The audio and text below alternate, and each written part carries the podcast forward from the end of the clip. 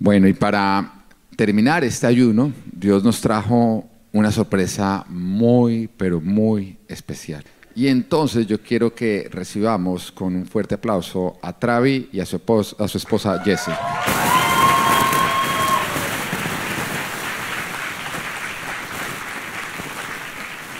Hola. Hola, pastores. Bienvenidos. Bienvenidos. Felices de estar aquí con ustedes otra vez. Bueno, yo quiero contarles un poquitico porque algunos se dicen, bueno, ¿y quién, quién es Travi? ¿Y quién es Jesse? Bueno, ellos, ¿ok? Bueno, no mentiras. Eh, Tra- eh, eh, Travi es un cantante cristiano, además compositor eh, de, de- de- de su género de música de reggaetón, ¿no? Pero no perrea, papi, perrea, no, reggaetón cristiano que además tiene, tienen una historia que Dios los metió por ahí, que yo sé que va a tocar los corazones de muchas personas.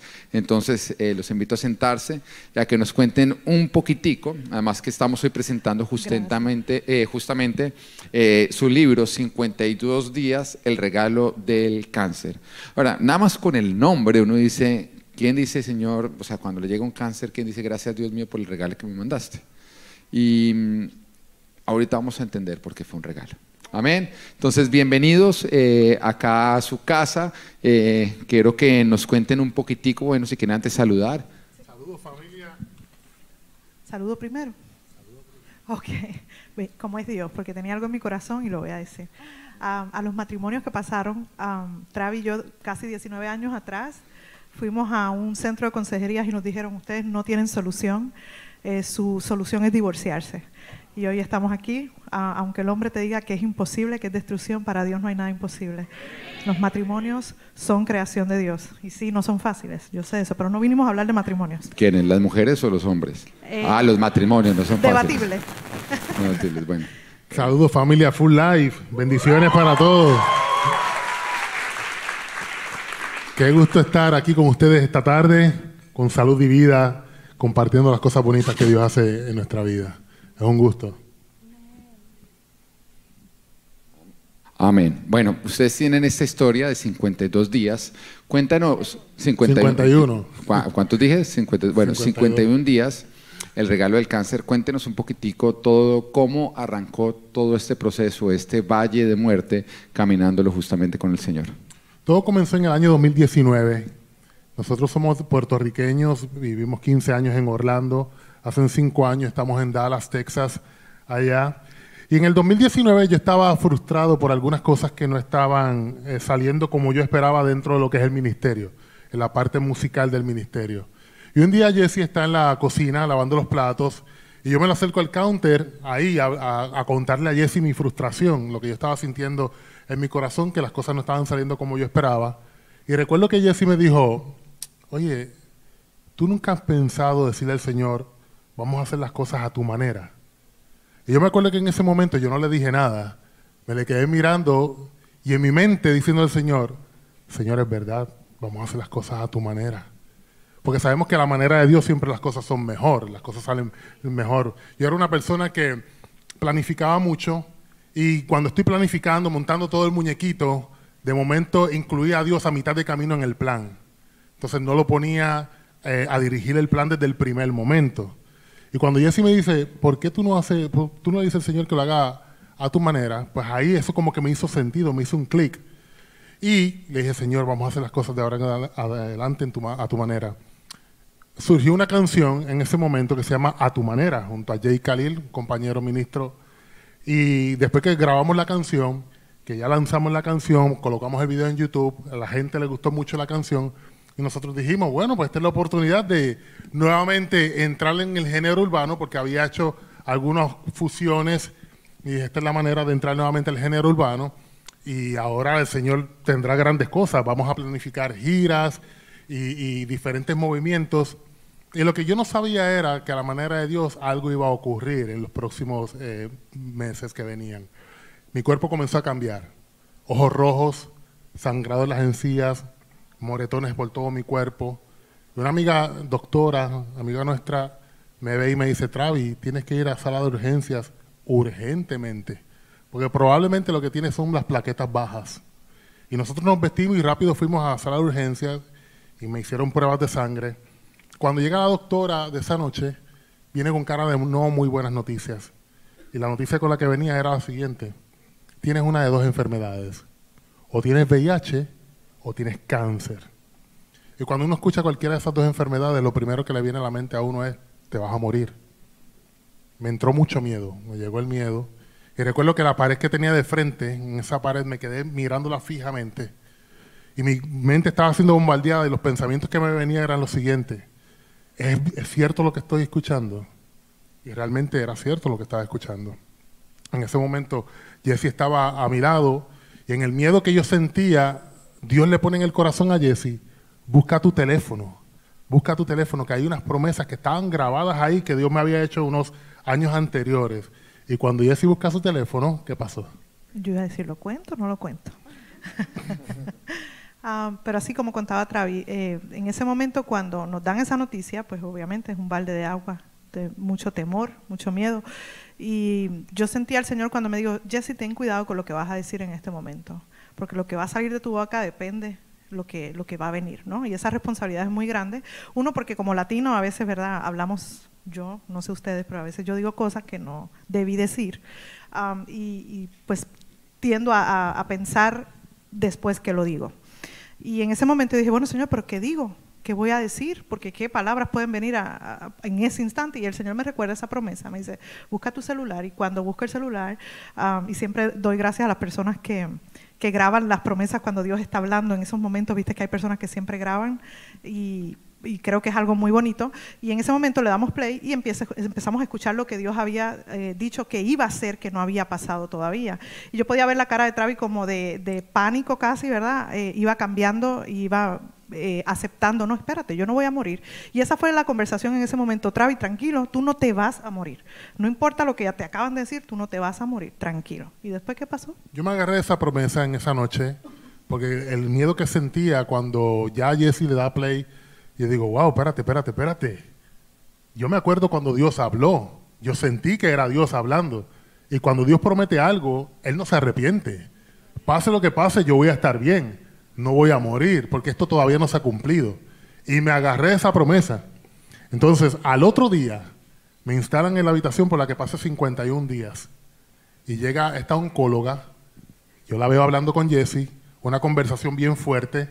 La oncóloga tenía un carácter bien fuerte y veía la cara de aflicción que tenía Jessie. Y yo le, le decía a Jessie, ¿qué te está diciendo la doctora? Porque la doctora estaba hablando en inglés y yo no me llevo con el inglés todavía. Estamos ahí haciendo las paces poco a poco. Y cuando yo le pregunto a Jesse, Jesse no me quería decir qué era lo que estaba ocurriendo.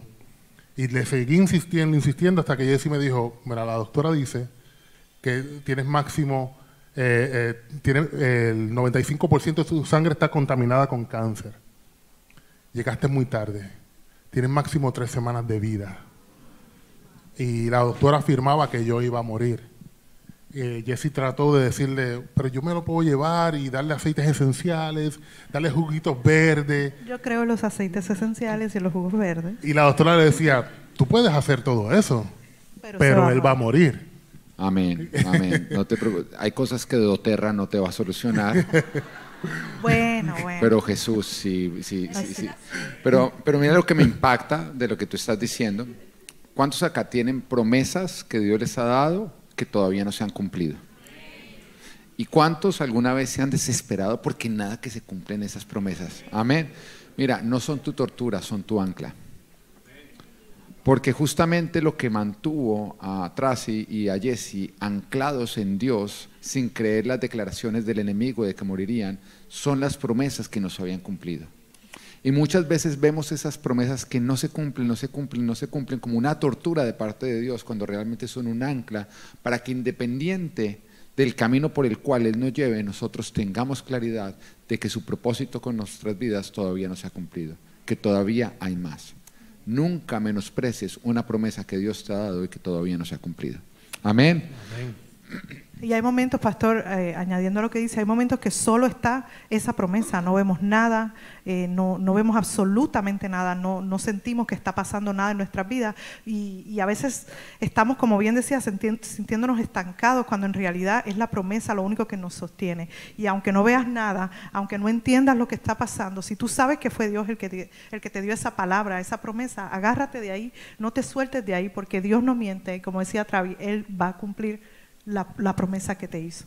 Ahora, también veo algo hermoso y, quiero preguntarles acá por esta área, porque muchas veces el que pasa por una enfermedad cree que él está pasando por una enfermedad, pero no entiende que no solamente él, su familia también está pasando por un suceso muy difícil. Eh, y, y, creo que es muy importante no verlo con ese egoísmo porque muchas veces el que está enfermo se le olvida que los otros están viendo a quien aman enfermo y con un escenario bien oscuro. O sea, acá no fue el trato de, Travis, fue tu trato de que tu esposo eh, tenía una declaración de muerte eh, médicamente. Fue parte de, los dos. y creo que el entender eso también permite vivir una gran unidad. ¿No Cuéntame cómo manejaron la noticia, qué fue lo que vivió cada uno desde porque tú recibiste la noticia de que a tu esposo le quedan tres semanas, entonces era un panorama sin él después de tres semanas, mientras que a ti te que, recibiste la noticia de que te quedan tres semanas para estar con ellos. ¿Cómo manejó cada uno de ustedes la noticia? Voy primero. Okay. Travi tuvo su crisis de fe y yo creo que en el mío em, lo primero que me vino a la mente adicional del miedo eh, fue culpa eh, y contaba en la mañana un poco, y la culpa viene porque semanas antes, ah, yo como esposa, y ustedes esposas me entienden, hacemos mucho por nuestros esposos, ¿sí o no? Hacemos mucho, ¿verdad? Mucho. Y este día Travis me pide una cosa que yo no quería hacer. Era una bobada, pero yo dije, no, esto yo no lo quiero hacer. Y él me dijo una línea que jamás imaginé que me iba a decir. Y me dice, ¿sabes qué, Jesse? Tú nunca das la milla extra. No, ¿cómo te decir eso? No. Y yo, ¿qué tú dices? Que yo nunca doy, ok. Y cuando la doctora me dice, ay, pastor, ahora fue que lo vi. Cuando la doctora me dice, se va a morir, ¿qué creen que vino a mi mente? Jessy, tú nunca das la milla extra. Y tuve que batallar eso con, con el Señor, ¿verdad? Entonces, esa noche me voy de rodillas eh, porque es la única opción que tienes, ¿verdad? Cuando ya no tienes más opción, ¿qué tú haces? Te vas de rodillas. Y trataba de orar y no me salía nada, no me salía ninguna palabra, nada. Solamente al final de ese tiempo en silencio con el Señor dije, Señor, dame fuerzas. Porque yo entendía, eh, y de hecho los que estamos aquí, que hemos crecido en la iglesia, sabemos, porque nos enseñan desde muy pequeños, ¿verdad?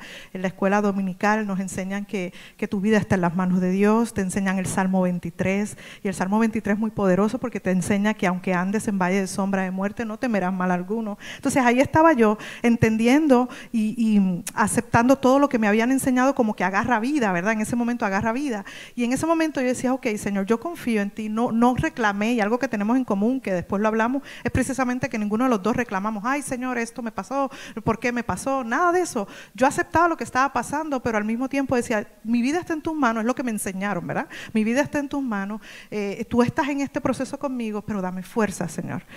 Y a lo, yo te diría, al día y medio luego de eso, una persona me regala una caja de chicles de la marca Extra con una nota que decía, gracias por siempre dar la milla extra. Entonces yo creo que Dios tiene esos detalles, ¿no? Con nosotros cuando Él sabe que tu corazón está angustiado, está sintiéndose culpa.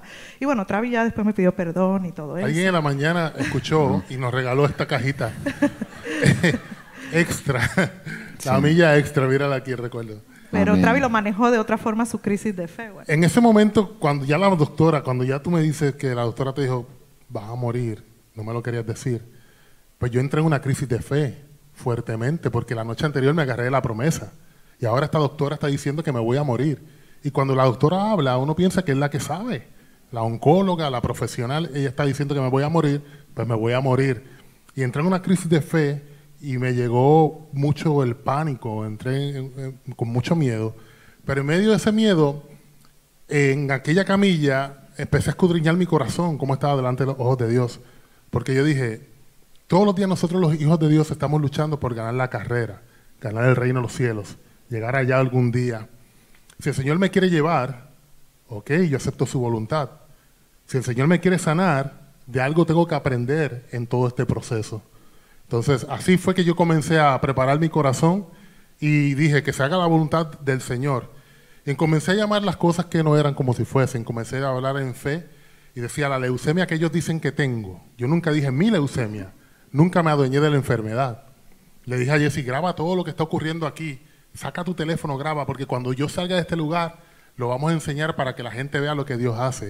Eh, eh, ya yo estaba pensando en el futuro y hablando en fe y en pensamientos optimistas en todo momento. Nunca me creía enfermo, sino que estaba hablando y pensando de que iba a salir algún día de ese, de ese hospital. Aunque la cosa se veía mal, los números estaban muy mal, los números médicos, yo estaba confiado de que iba a salir de aquel lugar. Empecé a creerme lo que estaba bien. ¿Y la primera noche? ¿Qué pasó la primera noche? Bueno, yo quiero, antes de que tú nos cuentes la primera noche, porque fue la primera noche, también recalcar un poquito sobre lo que ustedes están hablando, como la promesa los mantiene, pero la misma promesa los prueba, ¿no? Y, todas las promesas de Dios siempre nos probarán, probarán que nuestra fe, cuando todo se pone adverso, tú sueltas y abandonas las promesas de Dios, o te aferras a ellas y te sostienes para llegar al otro lado. Y veo que fue exactamente lo que ocurrió con ustedes. O sea, las circunstancias quisieron que ustedes abandonaran las promesas, pero a pesar de las circunstancias, ustedes se aferraron a dichas promesas. Cuéntanos un poquitico de lo que pasó esa primera noche. Esa primera noche fue algo bien, bien especial y sobrenatural lo que ocurrió en el hospital.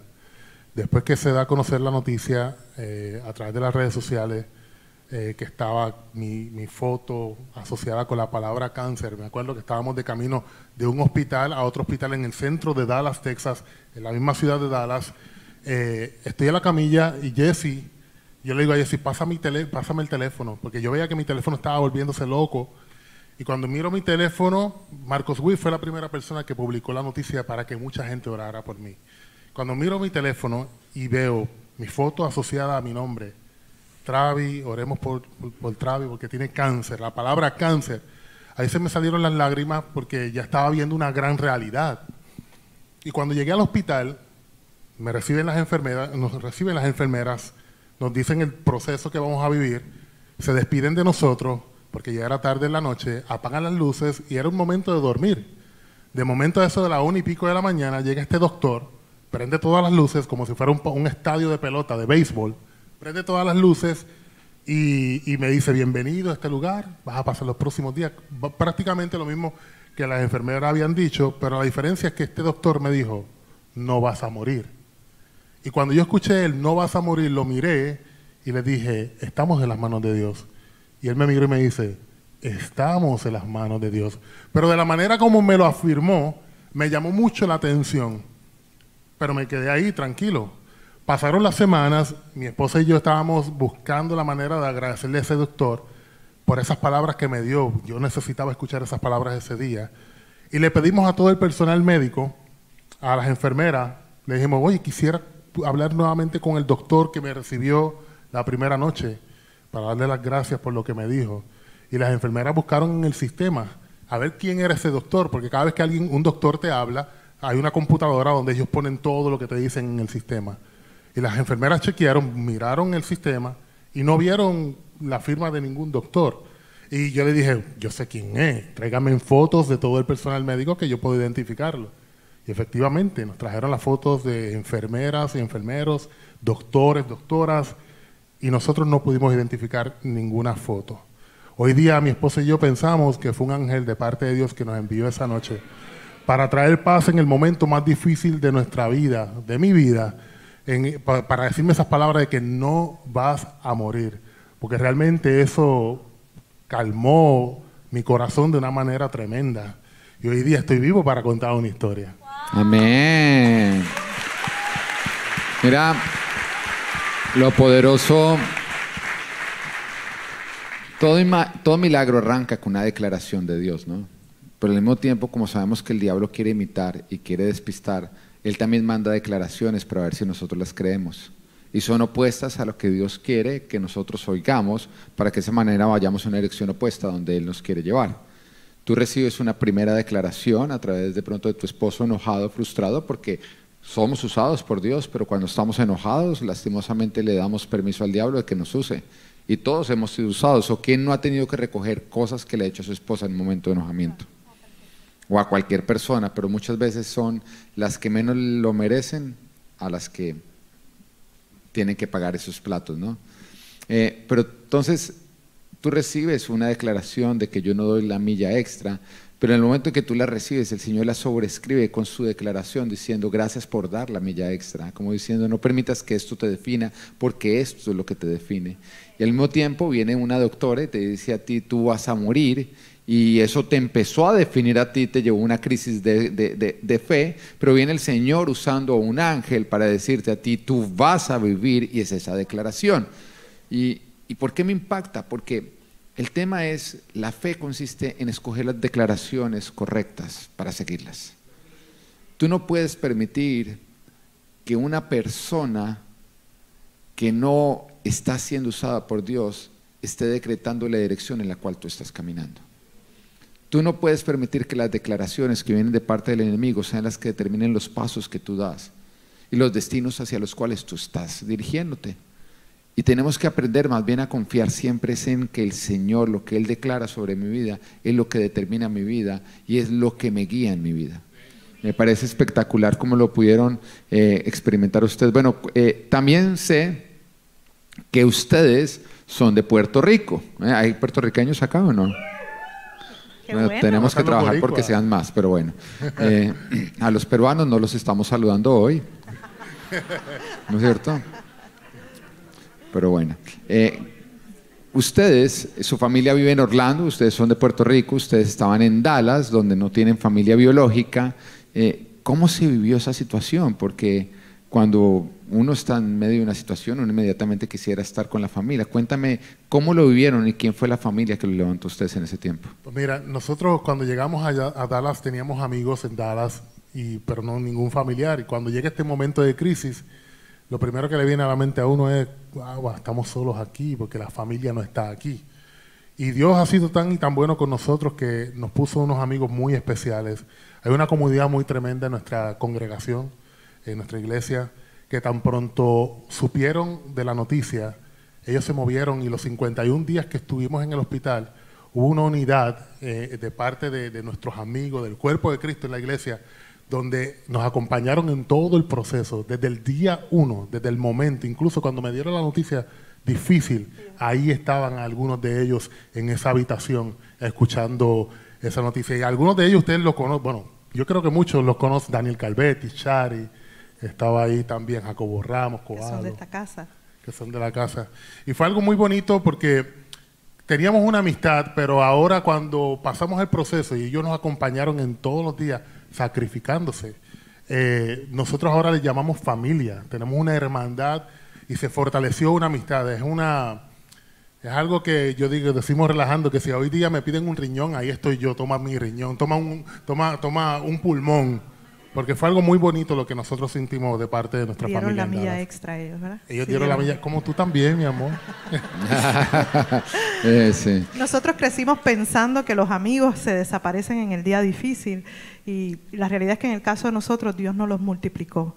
Eh, ellos estuvieron ahí en todo el proceso como familia. Yo creo que en la unidad verá hay bendición y la Biblia verá habla de mirad cuán bueno y cuán delicioso es habitar los hermanos juntos en armonía, ¿verdad? En unidad, porque allí ¿qué es lo que pasa? Dios envía bendición y vida eterna y pudimos experimentar en esa armonía la bendición de Dios en nuestras vidas. En la unidad hay bendición y yo creo que siempre estaremos agradecidos por esos amigos que sí dieron la milla extra y han sido y son de mucha mucha bendición.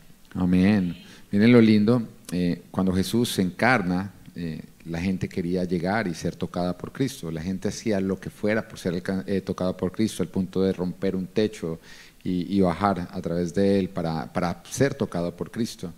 Y, y, Cristo actualmente está encarnado, está encarnado a través de su iglesia. Cada uno de nosotros que somos creyentes somos su carne. Y Él nos usa a nosotros para tocar al que necesita ser tocado.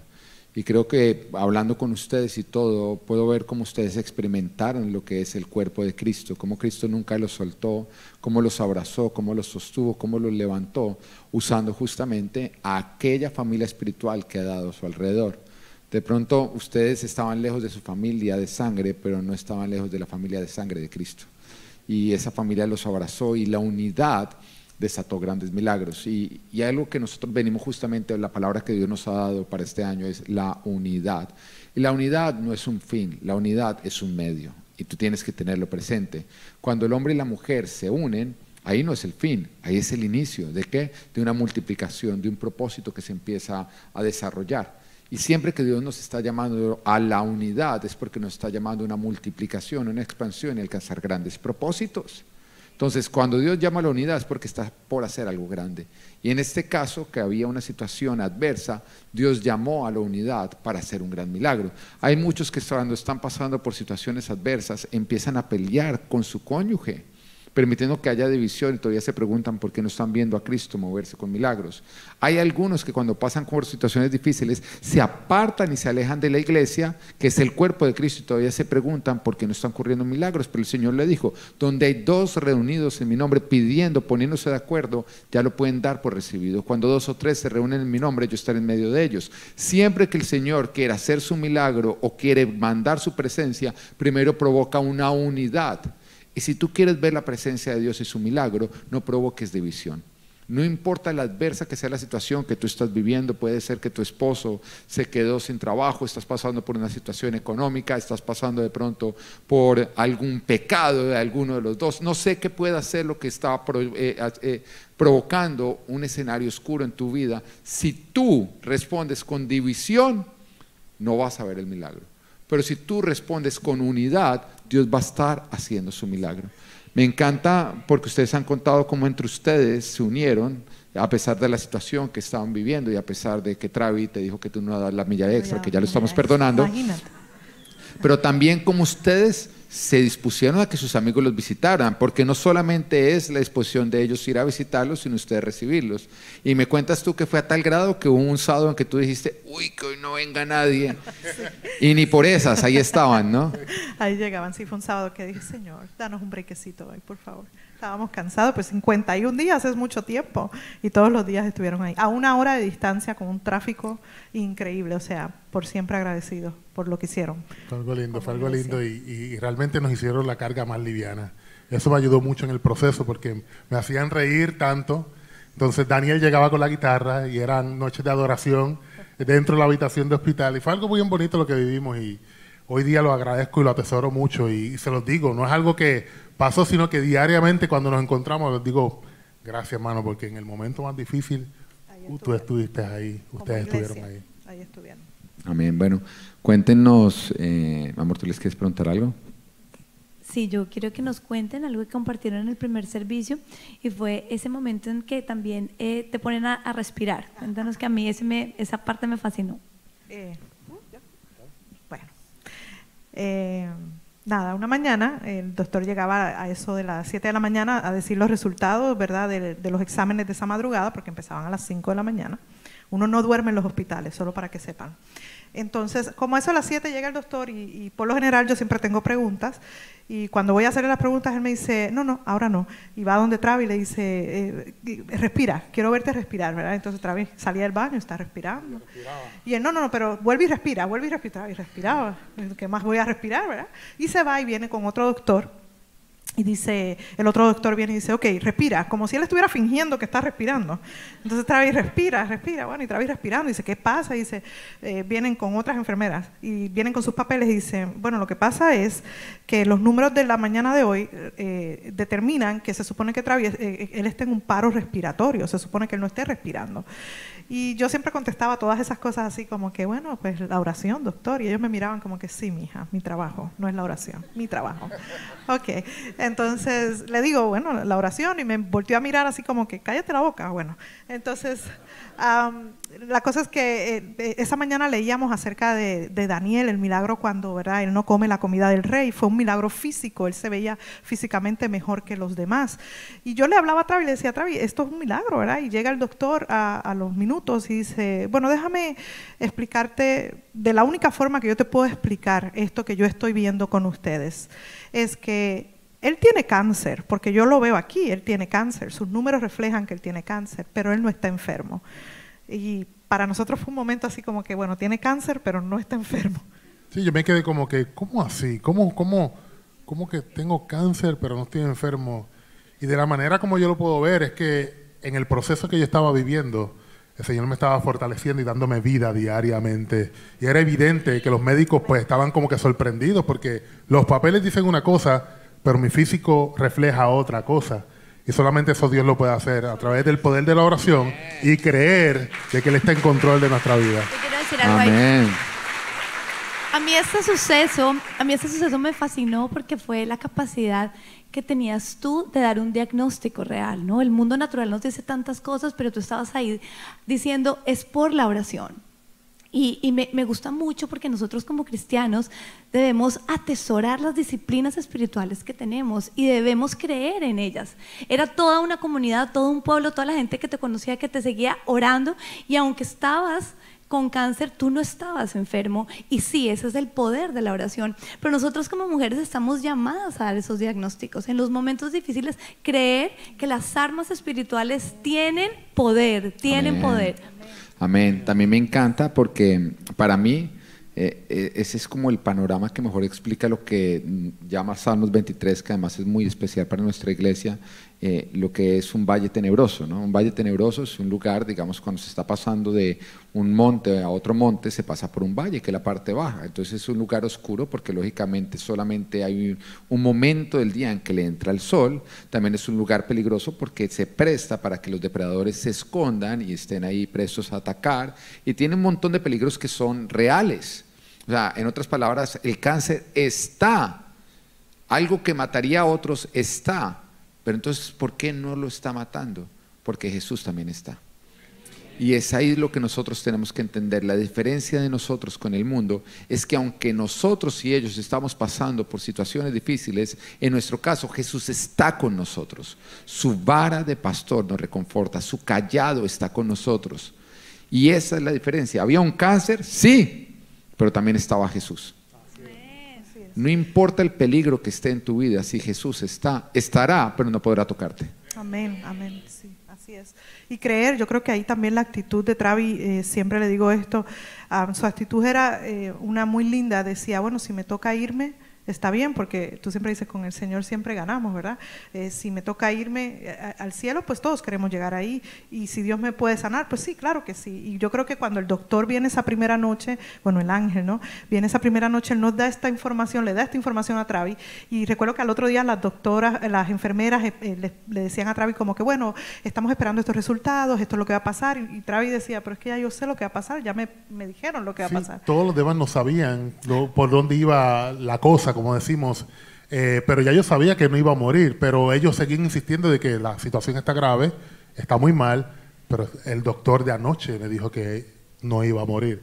Y yo me confié, ahí sí que me agarré bien fuerte de, de esas palabras y, y en todo momento comencé a pensar en fe, a hablar vida sobre mí, empecé a- a ver que yo en algún momento iba a salir de aquel hospital. Hoy día estamos aquí contando la historia. Amén. Bueno,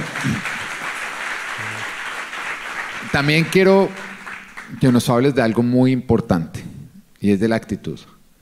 Porque todos pasamos por situaciones difíciles, pero yo creo que lo que diferencia, digamos, a unos de otros es la actitud con la cual nosotros enfrentamos. Hay algunos que cuando les toca la malo lo reciben como es injusto, y hay otros que ni siquiera pierden el tiempo pensando si es justo o no es justo, sino más bien deciden luchar para superarlo.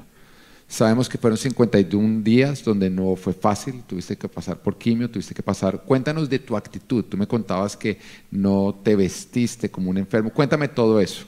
Algo, un detalle bien bonito de parte de la que sí da milla extra, eh, que ella habló con los doctores y con las enfermeras en aquel momento, ese primer día. Ese primer día me pusieron una bata de, de- de hospital, como le ponen a los enfermos, y ella habló con los doctores y con las enfermeras para que los próximos días, si me permitían vestir como normalmente yo visto.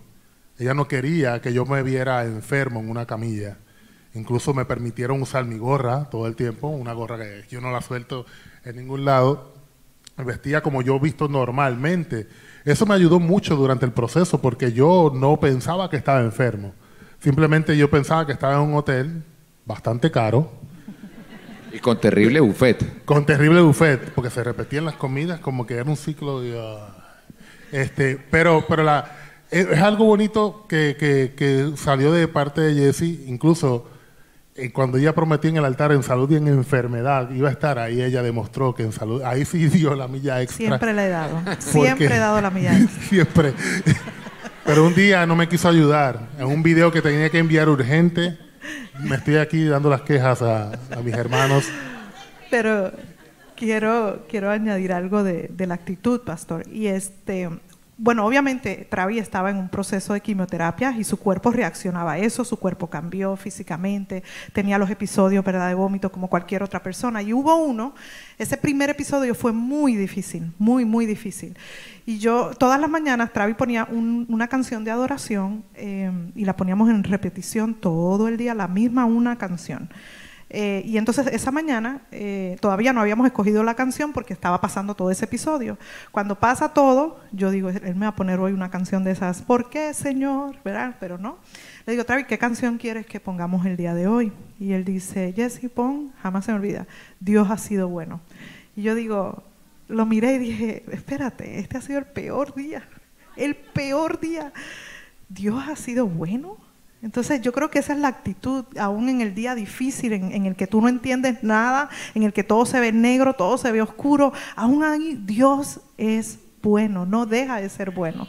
Y yo creo que, que Dios me, me bendijo a través de eso muchísimo, porque entendí que eh, lo mejor que podemos hacer es aceptar que no importa lo que veamos, Él está en control, Él siempre va a ser, su voluntad es buena, agradable y perfecta, aun cuando no nos gusta, aun cuando escuchamos todo lo feo. Yo creo que Dios siempre es, será y ha sido bueno.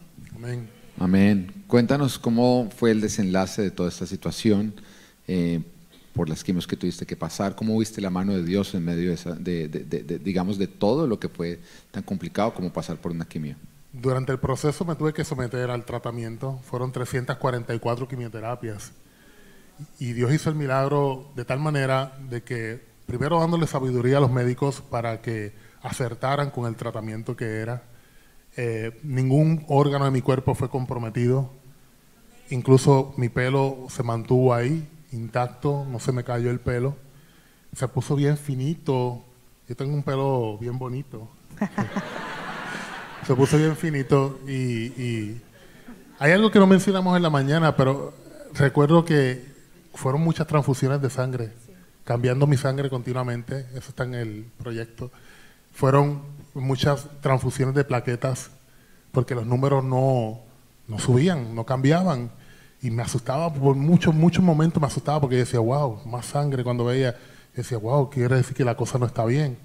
Pero Dios nos estaba dando fortaleza en medio del proceso y todo el tiempo con la actitud de que yo voy a estar bien, en el nombre de Jesús voy a estar bien. Cuando la gente me visitaba, nos nuestros amigos, yo decía, todo está bajo control, están en victoria. A veces llegaban con cara de aflicción y cuando la actitud de uno era como que, ¡hey! Normal, todo cambiaba y muchos testimonios salieron, dijeron de que salían fortalecidos y bendecidos y ministrados de aquella habitación cuando ellos venían a ministrar. Iba a contar Salían ministrados. Que llegó un matrimonio así, bueno, con mucha pena ellos, muy tristes. Y Travis terminó orando por ellos, ministrándole a ellos. Fue un momento así como que, bueno, este, pero bueno. Fue bien bonito, eh, a pesar de que pasamos el Niágara en bicicleta, eh, fue algo muy bonito lo que vivimos allí. No lo pasamos solos. No lo, pas- no lo pasamos solo.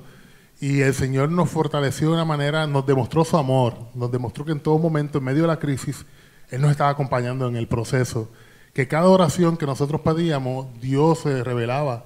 Cuando necesitábamos plaquetas que los números subieran al otro día, y así abría el Instagram y el Facebook en un live o, un- o una grabación, un, un update, y pedía oración específica y al otro día Dios nos sorprendía subiendo los números y era una manera de demostrar de que Él estaba acompañándonos en el proceso, de que estaba en control de nuestras vidas y eso fue algo muy, muy bonito para nosotros. Amén. Eh, para los que están preguntando, ya me pasó el dato del champú que usa.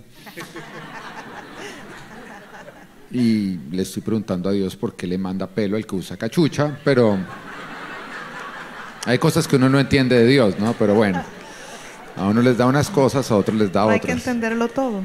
Bueno. Me ministra mucho, pero también sé que algunos de los que están acá de pronto han tenido un desenlace de su historia contraria.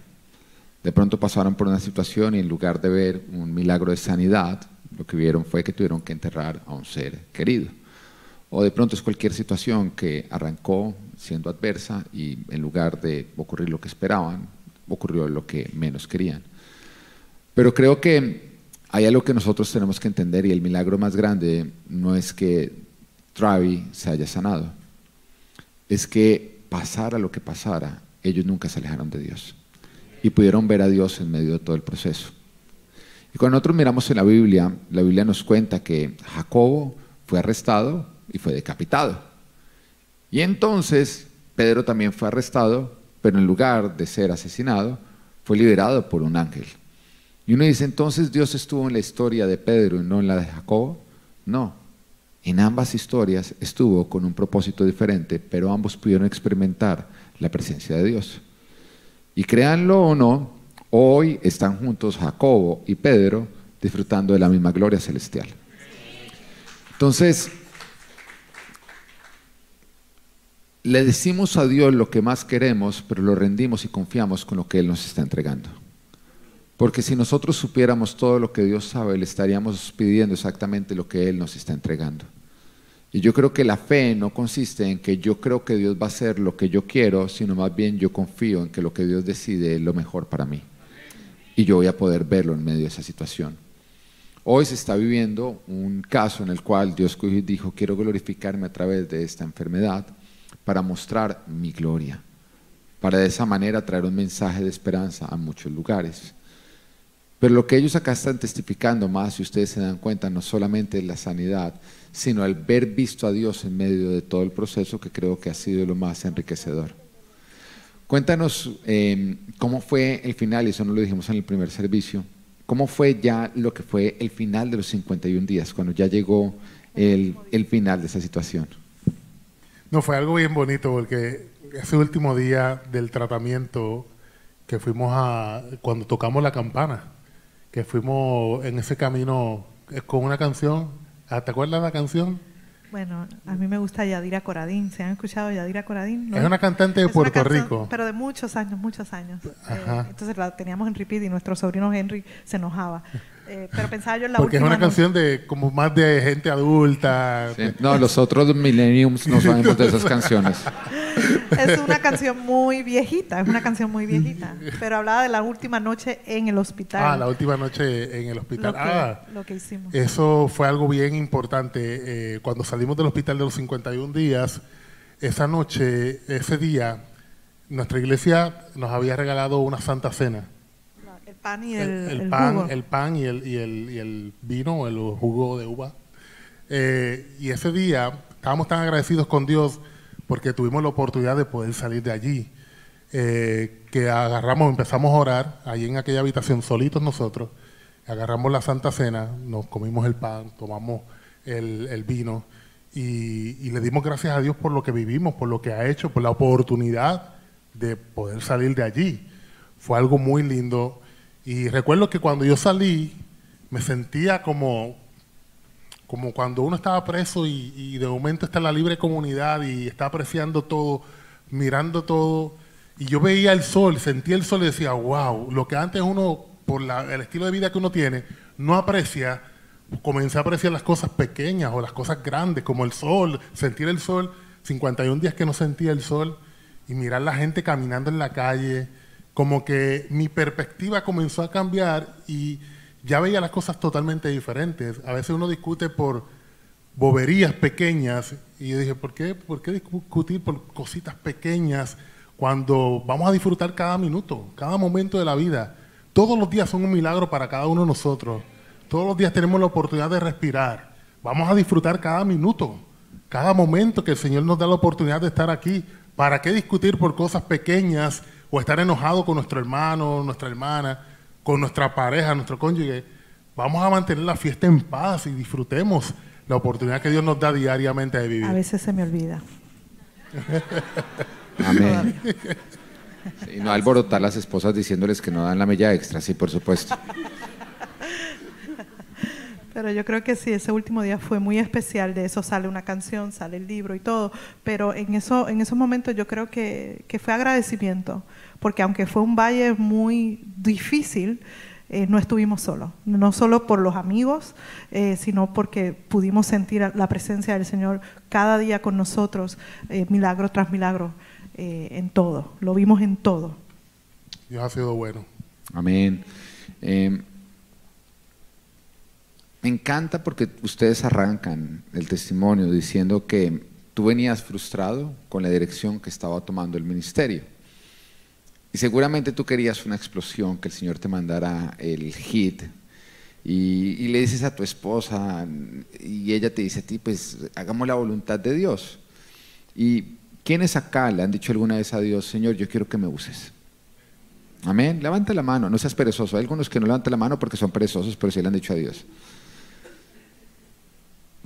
Y cuando nosotros decimos Dios úsame, nosotros le estamos diciendo usa mis dones, usa mi talento, o dame algo especial con lo cual yo pueda hacerme famoso para hacerte famoso. Y yo me imagino a Lázaro diciéndole a Jesús, mira, yo soy tu amigo, úsame.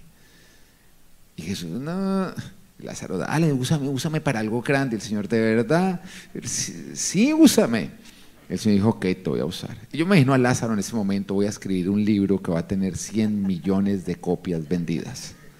Voy a componer una canción que va a salir por todo el lugar. Y resulta que Dios, cuando tú le dices, úsame, no solamente quiere usar tus dones y tus talentos, sino tu vida. Pero nosotros nada más queremos que use nuestros dones y nuestros talentos. La vida déjamela quieta. Mi salud déjamela quieta. Mis dones y talentos, úsalos. Pero resulta que cuando tú dices, úsame, Él quiere usar tu vida. Y entonces miró a Lázaro y le dijo, no, no es eso, yo quiero usar no tus dones, tus talentos, quiero usar tu vida. Y por eso vas a tener que pasar cuatro días en una tumba para que yo me glorifique. Muchas veces no sabemos lo que le pedimos a Dios, pero Él no quiere usar tus dones y tus talentos, quiere usar tu vida. Y eso significa que muchas veces vas a tener que pasar por valles en los cuales Él se va a glorificar. Así que cuando estés pasando por esos valles, levanta tus manos y di gracias porque oíste mi oración y estás usando mi vida para traer tu mensaje. Y creo que es exactamente lo que pasó. Tú no te imaginabas que cuando tú les decías a tu manera, la manera de él no era estadios, la manera de él no eran premios, sino la manera de él eran hospitales, 51 días pasando por esta dificultad.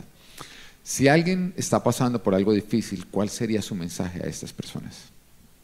Es importante que cada uno de nosotros cuando estamos pasando por una crisis de salud como la que viví yo, que de momento recibe la mala noticia o la fuerte noticia de parte de un médico, es importante reconocer de que Dios tiene el control de nuestra vida, que probablemente es fuerte, doloroso, duro lo que estamos escuchando, pero sobre cualquier palabra de un médico está el Dios Todopoderoso, el que controla todo, el que tiene el control de nuestras vidas, el que tiene el control de los mismos médicos.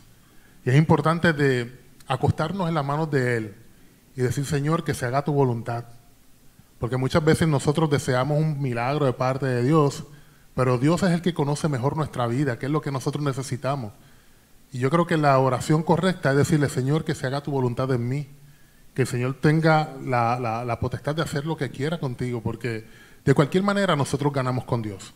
Sea que tengamos que llegar al reino de los cielos, eso es lo que diariamente nosotros los hijos de Dios estamos buscando. Por eso es que llegamos diariamente a la congregación para adorarlo, para aprender más de Él, para el momento en que tengamos que partir, podamos llegar al reino de los cielos, estar con Él.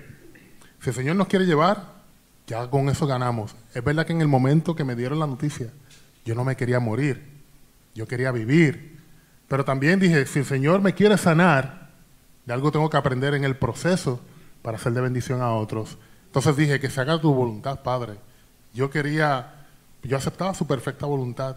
Y eso, eh, en medio del proceso que el Señor nos dé paz, en medio del proceso que puedas estar atravesando, una noticia difícil, que el Señor ponga paz en tu corazón, en lo que el Señor toma la decisión de, de hacer lo que quiera hacer con tu vida. Pero simplemente es decirle, Señor, que se haga tu voluntad y estar tranquilo, en paz y tranquilidad. Yo quisiera eh, dejarle más bien la parte de la actitud. eh, que en el momento difícil, la prueba que sea, que tu actitud eh, no determina, que tu actitud determina el resultado, pues sí, obvio, que tu actitud sea una actitud de agradecimiento, que tu actitud sea una actitud de yo confío en ti, Señor, aunque no lo entienda, que tu actitud sea una actitud así como los tres que hablábamos en la mañana, a Sadrás, Mesaque y Abednego, siempre me encanta esa parte donde eh, ellos van al horno de fuego y justo ahí cuando van a entrar le dice, o sea, lo tratan de retar, ¿verdad? Como que, chico, adora al rey para que no te tengas que morir en el fuego. Y su actitud era, yo sé que Dios me puede librar de eso, pero si no lo hace, aún así no voy a adorar a otros dioses. Y creo que la actitud tiene que ver, y en el momento difícil, en el día difícil, que tu actitud no sea, Señor, ¿por qué? Sino sea, Señor, dame fuerza, guíame. Yo confío en ti, no entiendo lo que está pasando, pero tú eres mi Dios y, mi vida está en tus manos. Así que no tengo por qué tener miedo. Y miedo nos va, nos va a dar, claro que sí. Lo que hablo me refiero al miedo a, a perder el control de, y una persona, te lo dice una persona que le gustaba controlar todo y que me lo disfrutaba controlarlo todo. Y no hay nada más hermoso que yo haya experimentado que soltarle el control al Señor, porque Él sí sabe mejor que uno. Amén, me encanta porque siempre que uno conoce personas que pasaron por una situación adversa que destruye a muchos, pero ellos lograron salir al otro lado, siempre esas personas se caracterizan por haber tenido una actitud de victoria, de triunfo. Y, y, bíblicamente, porque algunos dirían la actitud en medio de la situación afecta el resultado, la Biblia dice que sí. La Biblia dice que el que se desanima en el día difícil, muy limitadas son sus fuerzas. La Biblia nos cuenta cómo cuando Moisés eh, y el pueblo real salieron a pelear contra los amalecitas, la actitud durante la pelea que tenía Moisés determinaba si la pelea estaba a favor de Israel o en contra. Y cuando Moisés bajaba los brazos, en ese momento el enemigo se levantaba y la pelea estaba a favor de ellos. Pero cuando levantaba los brazos, apoyándose de los que estaban alrededor, porque él no lo lograba solo, entonces la batalla se ponía a favor del pueblo. Entonces, cuando tú estás pasando por una situación, tu actitud es importante, claro, claro. Y te lo voy a decir, si estás pasando por algo difícil, tienes actitud de queja, amárrate porque lo peor viene. Pero si tú decides tener una actitud de victoria, disfruta porque lo mejor está por venir. El Señor está buscando personas que tienen actitud de alabanza para hacer sus grandes milagros. Amén. Tu actitud es importante. Dígale de al lado, Dios va a hacer lo suyo si usted hace lo suyo. Diga, de Dios son los milagros, de nosotros la actitud y la unidad con la cual vivimos las pruebas. Amén. Y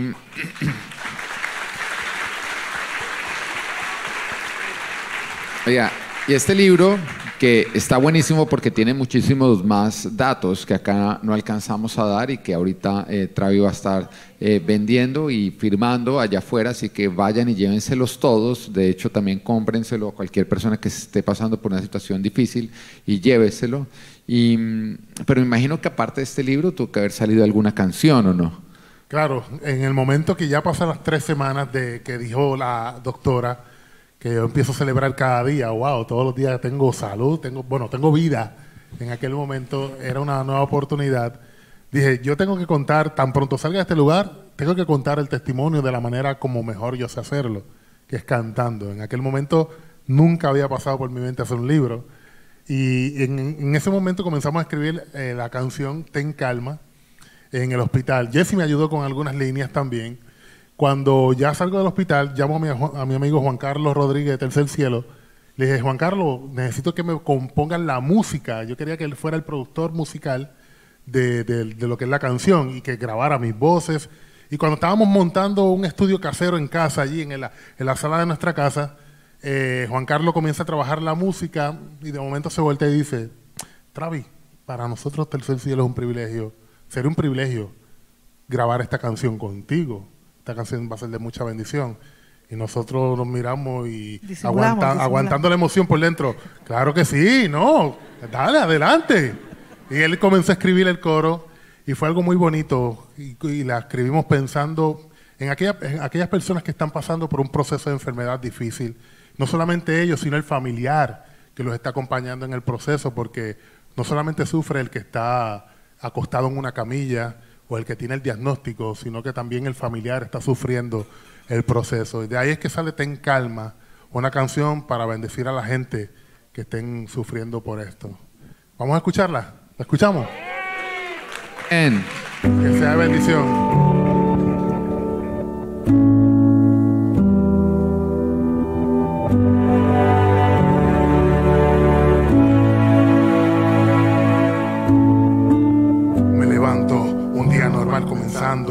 Lleno de metas, lleno de sueños, echarle ganas, salir a buscarlos. De momento empiezo a sentirme raro. Miro mi piel, miro mis ojos, algo se encuentra extraño. Llegué al hospital, dijeron más de tres semanas, este hombre no vive. Dicen que es cáncer, en mi corazón el miedo se percibe. Confusión en mi mente, mi vida cambió de repente. ¿Cómo le digo a mi familia que estoy muriendo lentamente? No me voy a rendir, tengo miedo pero no me voy a rendir. Sé que saldré victorioso pero dame fuerza para poder seguir. Aunque no lo pueda entender, no te preguntaré el por qué. Simplemente voy a obedecer y en ti Jesús confiaré.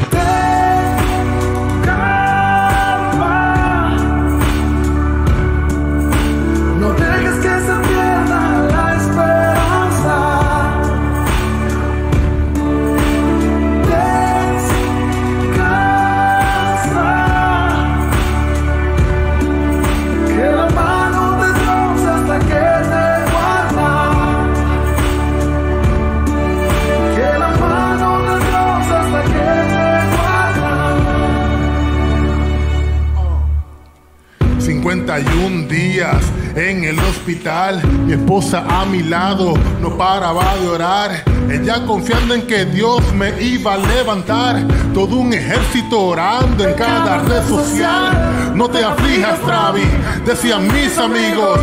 Me visitaban, no me soltaban, aquí estamos contigo. Dios me dio una segunda oportunidad para que testifique de su amor y su bondad. Y aquí me ves puesto de pie para decirte que si Dios lo hizo conmigo, en ti también lo puede hacer. Pon en sus manos toda dolencia y carga. Manténla fin, no pierdas la esperanza. Yeah.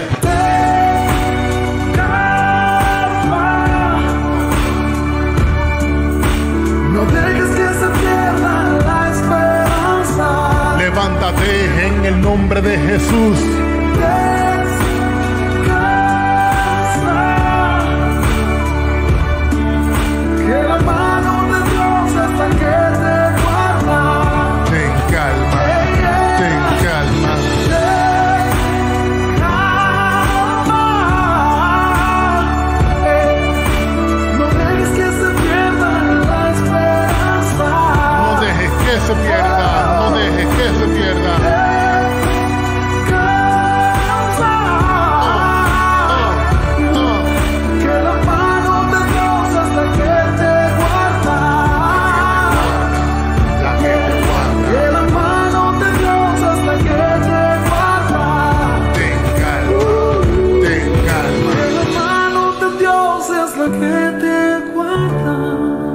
La mano de Dios es la que nos guarda. Ten calma. Gloria a Dios. Amén. Wow.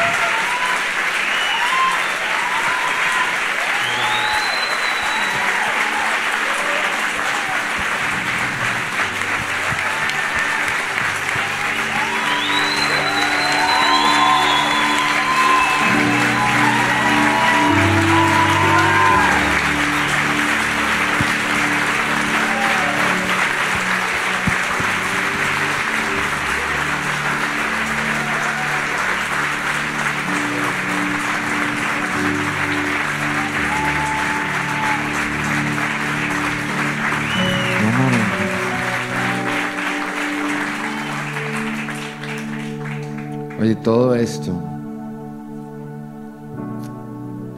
el autor es Jesús, el autor de todo. Es un precio alto el que pagó Travi y Jesse. Pero todo lo hizo Jesús para alcanzarte a ti. A ti que estás viviendo lejos de Cristo.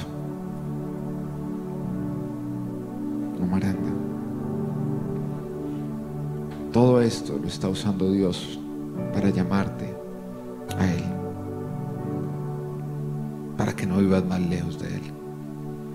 Para que entiendas que es pegado a Él, que tu vida está en Él. Y hoy quiero parte de Dios hacer un llamado a aquellas personas que vienen viviendo lejos de Cristo. Tú sabes que estás lejos de Cristo. Tú sabes que estás lejos de Él, pero, pero tú hoy quieres entregarle tu vida y quieres ser adoptado por Él. Déjame decirte que el deseo de Dios es ser tu Padre.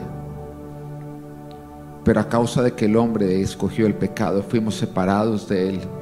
Pero Él quiere ahora adoptarte. Y murió en la cruz para de esa manera poderte alcanzar. Jesús murió para poderte alcanzar. Pero Él siendo el caballero que es, no te va a obligar, necesita que tú aceptes. El que tú aceptes. Todo esto lo hizo Dios para alcanzarte a ti. Así este eres tú, tú reconoces que necesitas a Cristo y quieres ser adoptado por Él. Que sin importar por dónde camines, Él no te suelte, Él te acompaña, Él sea tu padre, un papá no abandona. Y Él te dice, aunque tu padre y tu madre te hayan abandonado, yo no abandono, jamás te dejaré, jamás te abandonaré. Pero antes de eso tú tienes que permitirle que así ocurra. Si este eres tú, yo te quiero pedir que salgas de tu puesto y pases al frente. Y, y sé que de pronto tú puedes estar diciendo, ay, me da oso. Y el Señor te dice, deja de estar poniendo tu mirada en el hombre y pon tu mirada en mí, que te quiero dar vida eterna. Si tú quieres que el Padre te adopte porque tú reconoces que has estado lejos, pasa al frente, déjanos guiarte en una oración. Oh Maranda Santa Ramana Maranda Sata. Hoy el Señor está llamando a la adopción a varios que viven como huérfanos. Y tú dices, ¿por qué tengo que enfrentar todo esto solo? Y el Señor te dice que así no fue el diseño, el diseño es conmigo y yo quiero entrar, pero necesitas rendir. Ahora, sin importar cuánto tiempo tú lleves viniendo a la iglesia o los títulos que puedas tener, si tú reconoces que has venido estando lejos de Jesús y hoy quieres aferrarte a Él, pasa al frente. No desperdices este momento, pasa al frente. Hay muchos que que no han entendido que Él llama, pero tú contestas. Y que tú no puedes reclamar y decir que Él te ha olvidado cuando tú no respondes al llamado. Porque acá queda registrado en la eternidad de que Él te llamó y tú te negaste a responder. Pasa al frente. Déjanos guiarte porque Él se quiere revelar de una manera palpable en tu vida donde tú puedas experimentar su amor y su propósito. Oh Maranda, Gasanta, Ramana, Maranda, Sata. Oh Gasanta, Nimi, Maranda, Sata. Vienes viviendo de una manera tibia y tú lo sabes. Pero el Señor no quiere que te hagas más daño y por eso Él te indica cuál es el camino. Renuncia hoy a tu tibieza y entrégate completamente a Él. Vienes jugando con Dios porque dices estar con Él cuando tus obras evidencian que ya has decidido estar lejos de Él. Y el Señor dice, no engañes a nadie más. Arrepiéntete, arrepiéntete y entrégame totalmente tu corazón. Pasa al frente si eres, eres tú. Yo admiro tanto a estas personas que se atreven a pasar al frente porque están superando miedos, vergüenzas, tantas cosas. Pero hay algo que uno como pastor tiene claro y es que el peso de que hay más gente que todavía no ha respondido el llamado, Dios se lo pone a uno, porque para Él lo más importante de todo este servicio es este instante. Si eres tú, hoy el Señor te dice, no más lejos de mí. Tú no entiendes que Él te está ofreciendo ser tu Padre. Y tú puedes decir, es que todos somos hijos de Dios. No, somos criaturas de Dios, pero a causa del pecado fuimos separados. Somos criaturas, pero ¿sabes cuándo somos hijos? Cuando volvemos a estar unidos en Él. Y por eso Jesús murió en la cruz. No es con obras, no son religiones. Es Jesucristo en este momento adoptándote, reinjertándote. Pasa al frente y dile a Jesús, hoy quiero ser adoptado. Tú estás pasando, le estás diciendo, quiero ser un hijo de Dios. Quiero ser un hijo de Dios. Deja de dar disculpas. Porque es tu eternidad, es algo importante tú vienes negándote un ofrecimiento que es el más grande que tú puedes llegar a recibir, que es que Jesús a través de su sacrificio borre tus pecados para ser llamado hijo de Dios y eternamente estar con Dios. ¿Qué más grande hay que eso? Pasa al frente si eres tú, pasa al frente si eres tú. Oh Maranda, Santa Rama, Maranda, Sata, yo callo toda voz de Satanás, toda voz del enemigo. Yo la callo en el nombre de Jesús. ¿Quién más? ¿Quién más? Te vienes sintiendo lejos y el Señor te dice, no tienes que vivir lejos, puedes vivir en mí, en mí. Pero debes rendir tu corazón. Pase, rinde tu corazón a Jesucristo. Y alguien está diciendo, es que yo no me quiero hacer cristiano. Y el Señor te está diciendo, es que no te estoy invitando a una religión, te estoy llamando a ser de mi familia, mi hijo. Te estoy llamando a una relación, tú no estás traicionando nada, estás en este momento aceptando a Jesús. Pasa al frente.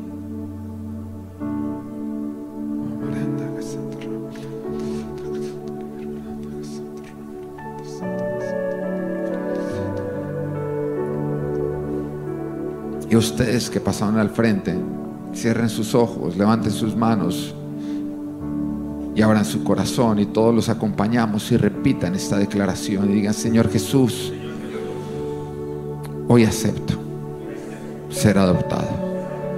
Hoy vengo a casa. Hoy acepto tu casa como mi casa. Hoy te acepto como mi padre, como mi papá, como mi papito. Hoy declaro que no importa lo que haya vivido, hoy nazco de nuevo. Donde el pasado no me define, sino este instante es el que me define. Me define que soy hecho tu hijo. Me define que soy tu propiedad. Me define que tu espíritu me ha sellado. Me define que tengo una eternidad. Te confieso, Jesús, como mi Señor, como mi todo. Confieso que eres el Hijo de Dios, que moriste en la cruz y ahora estás sentado a la derecha del Padre y habitas en mi corazón. Y todos decimos, amén, amén y amén.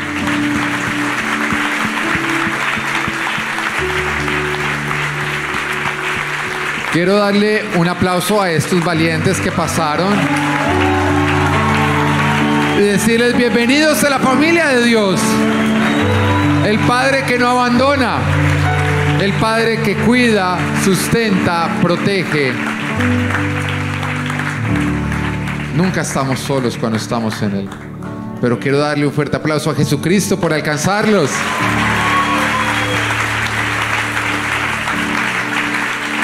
Gracias, Señor Jesús. Amén. Pueden pasar a su puesto y también creo que aquel, aquellos, aquello que nosotros derrotamos de la mano de Dios es una nueva autoridad que Dios nos entrega. Ah, David mató un gigante, pero después recibió tal unción que aquellos que estaban bajo su liderazgo mataban gigantes.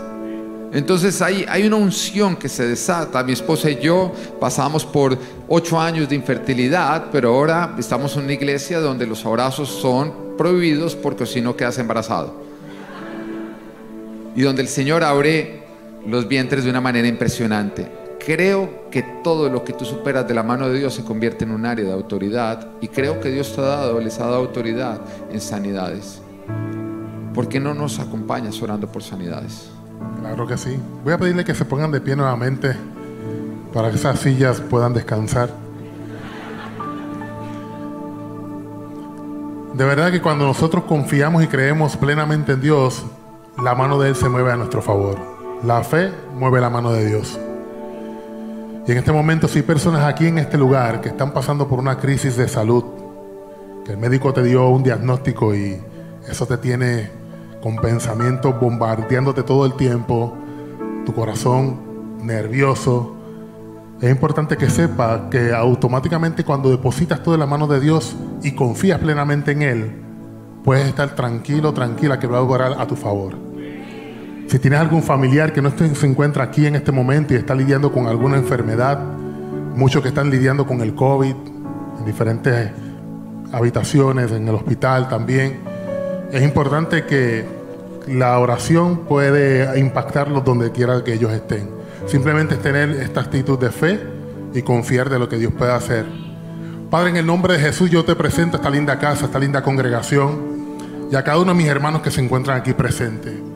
Tú conoces lo que están viviendo, tú conoces lo que está pasando en sus cuerpos, los que están lidiando con una fuerte enfermedad, los que están lidiando con pensamientos que continuamente los están bombardeando, los que están lidiando con un dolor en su corazón porque hay heridas del pasado que todavía no se han sanado. Hoy yo te pido que tú pongas tu mano sanadora sobre ellos y continúes haciendo la obra que ya tú has comenzado en cada, uno de ellos, Padre amado. Te pido por cada familiar que no se encuentra en este lugar, pero sí la están pasando fuerte. Te pido por amigos, amigas que se encuentran en otro lugar, que hay personas aquí que dicen, wow, mi amigo, mi amiga está sufriendo por esto, por lo otro. Yo no los conozco, pero tú sí los conoces, Padre amado. Hoy yo te pido que tú los alcances donde quiera que se encuentren, también allá en los hospitales.